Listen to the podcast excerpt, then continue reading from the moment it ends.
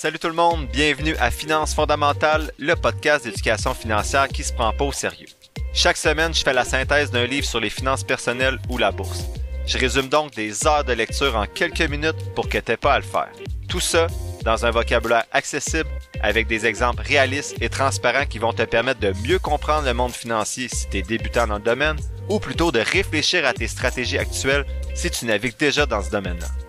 Donc, si tu souhaites prendre en main tes finances et te construire un patrimoine qui va te permettre d'être libre de faire ce que tu veux, t'es à bonne place. C'est parti, bon podcast! Salut tout le monde, bienvenue au 61e épisode de Finances fondamentales.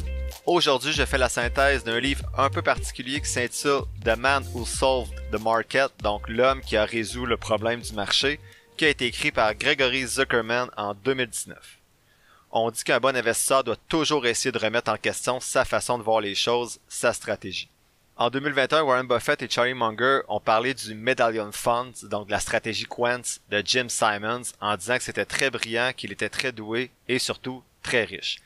Charles Darwin disait que chaque fois qu'il trouvait des éléments de preuve allant contre sa théorie initiale, il devait l'écrire dans les 30 minutes qui suivent, sinon son esprit allait plus tard repousser ces éléments-là en se rabattant sur ses pensées habituelle et réconfortante qui nous ramène au biais de confirmation qu'on va toujours trouver des informations qui appuient notre vision des choses.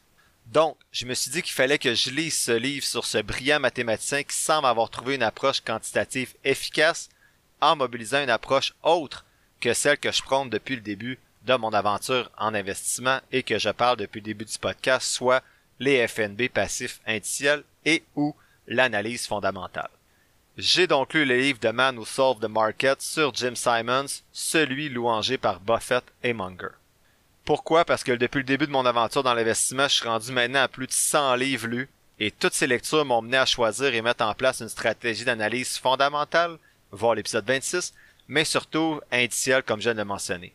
Tout ce qui touchait le day trading ou l'approche quantitative semblait prendre plus de temps et donner des rendements moins intéressants.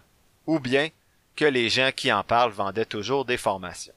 Et puis j'ai entendu parler de ce Jim Simons, surnommé le mathématicien le plus riche du monde. Il a, une fortune d'environ 25 milliards. Il a parti la Quant Revolution, donc la révolution quantique, et il a dominé, quantitatif plutôt, pas quantique, et il a dominé le marché boursier avec son Medallion Fund. C'est le meilleur rendement de tous les fonds de l'histoire, même plus que Buffett. Avant les frais, il y avait en moyenne 62,9% de rendement depuis 1988. 37,2% en moyenne après les frais de gestion.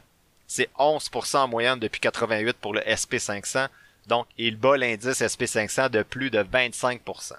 Comment ça, j'ai pas lu ça avant? Je le sais pas. Important de noter qu'il y a un plus petit capital cependant que Warren Buffett, donc c'est plus facile manœuvrer selon les experts, mais quand même, 63% de rendement et 37% après les frais, c'est quand même intéressant. Donc, est-ce que je devrais abandonner l'approche fondamentale pour utiliser l'approche quantitative? On va voir. Bon, let's go. On se lance dans la découverte de nouvelles approches pour shaker un peu nos façons de penser, je l'espère. Premier élément de synthèse, c'est de 0$ à 25 milliards. Donc la valeur nette de Jim Simons était à 1900, était à 0$ en 1938, donc lors de sa naissance, et maintenant, il est rendu à 25 milliards au moment d'écrire le livre en 2019. C'est un homme qui lisait beaucoup. C'est un point en commun entre ceux qui réussissent de façon générale l'amour de la lecture. Et décide plus tard ce qu'il veut, du café, des cigarettes et des mathématiques. Donc il obtient son PhD à 23 ans en mathématiques et commence à trader un peu en bourse. En 26 ans, il est cold breaker contre la Russie, donc il apprend alors l'importance de recruter des gens pour leur créativité, leur ambition et leur brain power plutôt que leur expertise ou leur éducation. Il développe un motto soit Bad ideas is good, good ideas is terrific, no ideas is terrible. Donc, avoir des mauvaises idées c'est bien, avoir des bonnes idées c'est super, ne pas avoir d'idées c'est terrible. Je fais une petite pause pour vous parler de Christine Pelletier, qui est conseillère en sécurité financière et représentante en épargne collective chez GFM Groupe Financier. Je me rends compte avec tous mes accompagnements qu'il y a certaines personnes qui peuvent être intimidées par l'investissement autonome ou qui ont tout simplement pas la même passion que moi pour gérer leur placement. Si vous vous reconnaissez là-dedans, ben Christine pourrait être la personne pour vous accompagner. Avant de vous la référer, vous pouvez être sûr que j'ai fait tous les devoirs que je vous dis de faire avec les personnes qui vous accompagnent pour vos finances et je lui ai posé toutes les questions qu'on a vues jusqu'à maintenant sur le podcast. Christine est en plus une fidèle auditrice du podcast et c'est une vraie passionnée de finances. Elle utilise une approche personnalisée et ajuste son accompagnement selon vos besoins. Et plus beau dans tout ça, ben, c'est qu'elle offre des FNB indiciels comme je vous suggère de le faire depuis le début du podcast. Elle peut aussi vous accompagner pour vos besoins d'assurance vie, d'invalidité et de maladies graves. Vous trouverez toutes les informations nécessaires pour la contacter dans la description de l'épisode. Merci à Christine Pelletier et GFM Groupe Financier d'aller au-delà de la finance et de soutenir le podcast. À noter que les fonds communs de placement sont offerts par Investia Services Financiers Inc. On revient maintenant à l'épisode en cours. De 30 à 40 ans, il enseigne à l'université en mathématiques et il débute en 1978 un nouveau défi, soit le marché boursier. Il se part un hedge fund, donc sa stratégie c'est d'utiliser les mathématiques pour analyser les marchés boursiers et battre les indices. Il combine donc ses compétences en mathématiques et ses compétences de leader, donc il, paraît qu'il a des excellentes relations sociales pour embaucher les meilleurs mathématiciens. Il savait qu'il ne pourrait pas résoudre ce casse-tête-là de battre le marché tout seul. En 1998, il, il crée son fonds Medallion, donc il y a 50 ans à ce moment-là, et comme on a vu en introduction, comme on a vu en introduction, c'est le fond avec la meilleure performance de tous les temps. Il utilise un algorithme, donc en fait il utilise plusieurs algorithmes, des tonnes de données et des mathématiques super avancées pour mettre en place son fonds. Il chargeait pas les frais habituels de Wall Street, mais trois fois plus cher. Donc on l'a vu tantôt, 63% de rendement, 37% de rendement après les frais. Donc si tu presque la moitié de tes rendements, mais dans ce cas, non, dans ce cas-là, dans ce cas-là, ça valait clairement la peine. En 1990, soit environ ben, deux ans exactement après la création du fonds, il a fait son meilleur rendement. Euh, c'est la première fois qu'il dépassait 50% de rendement, donc il a fait 77,8% de rendement en 90. Il a créé une culture d'ouverture et des incitatifs monétaires pour ses employés s'ils atteignaient certains rendements.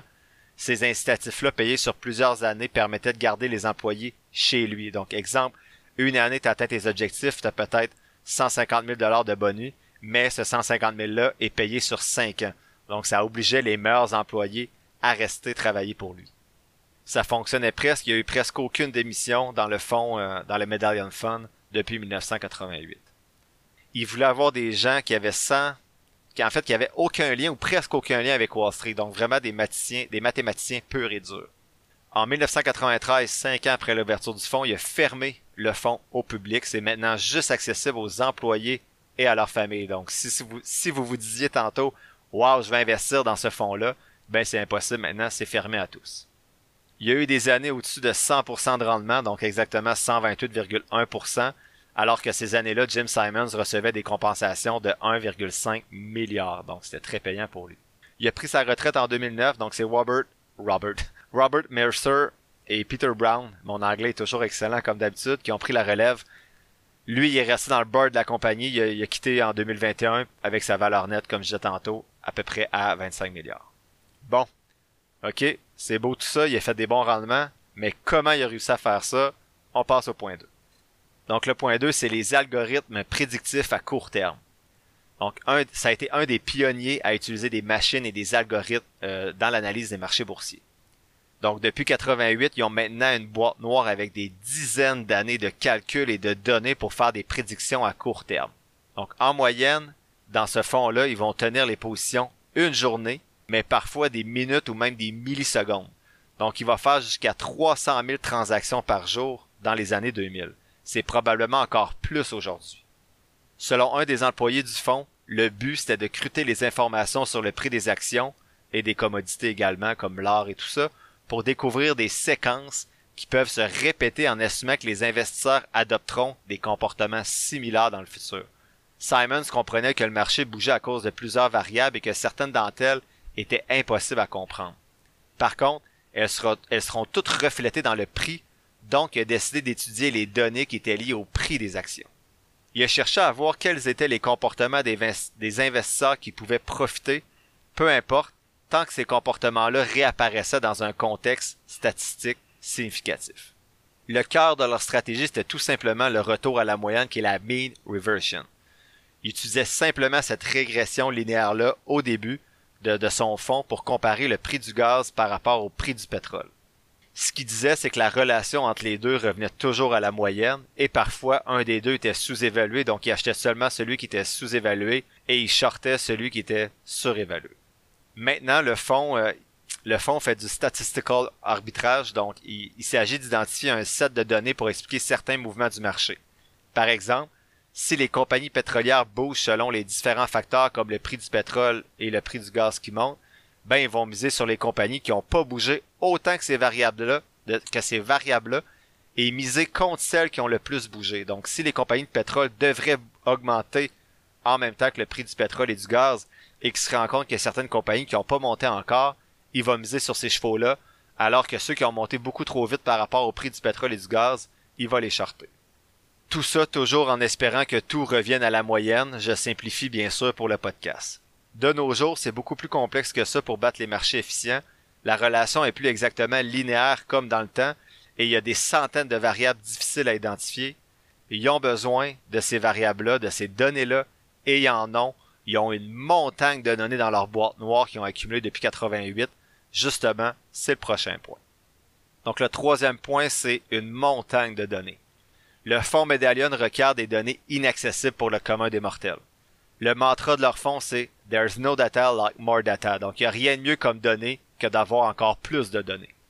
Tout ce qui peut être calculé était compilé. Des annonces dans le journal, des posts sur Internet, des réclamations d'assurance, il n'y a rien qui était laissé de côté. Il y a 300 employés environ, en tout cas, il y en avait au moment d'écrire le livre, dont 30 avaient des PhD, qui, eux, faisaient juste nettoyer les données pour avoir seulement les meilleures données pour faire des prédictions à court terme dans leurs algorithmes. Ils devaient donc être prudents avec toutes ces données-là pour pas inventer des relations significatives où il n'y en avait pas. Par exemple, il y a un des investisseurs quantitatifs de leur fonds qui a démontré qu'il avait que les rendements du SP500 pouvaient être prédits en combinant les données de production du beurre au Bangladesh, du fromage aux États-Unis et de la population de moutons au Bangladesh et aux États-Unis. Donc, vous comprendrez bien sûr qu'il n'y a aucun lien entre les rendements du SP500, le prix du beurre, du fromage puis la population de moutons. Mais quand on a beaucoup de données, on peut un peu leur faire dire n'importe quoi et mettre des relations significatives ou alors à des endroits en fait qu'il n'y a même pas de corrélation, que c'est juste, euh, on va dire, un, un hasard.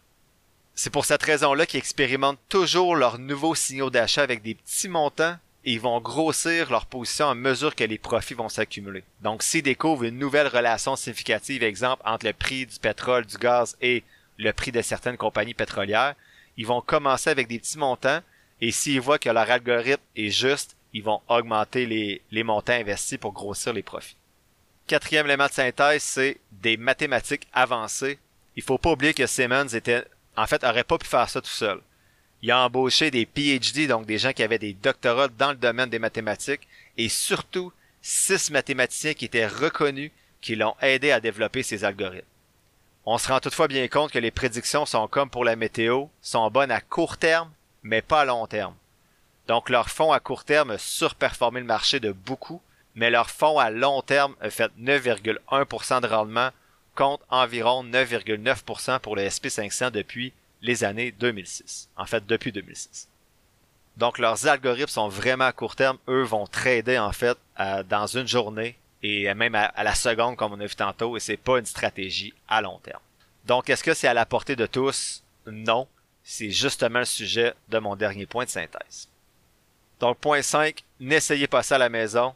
Ce qu'il faut savoir dans le dans le dans le trading, c'est que tant mieux, le Medallion Fund est du bon côté. Ça veut dire qu'ils font de l'argent, mais qui qui en perd d'abord? Comme on l'a vu précédemment dans le livre de John Bogle autour des épisodes 27 ou 28, je pense que c'est l'épisode 27, rien ne se perd, rien ne se crée en bourse. Si quelqu'un fait de l'argent, il y a quelqu'un qui en perd, mais dans le cas du Medallion Fund, c'est pas eux qui en perdaient, donc c'est qui?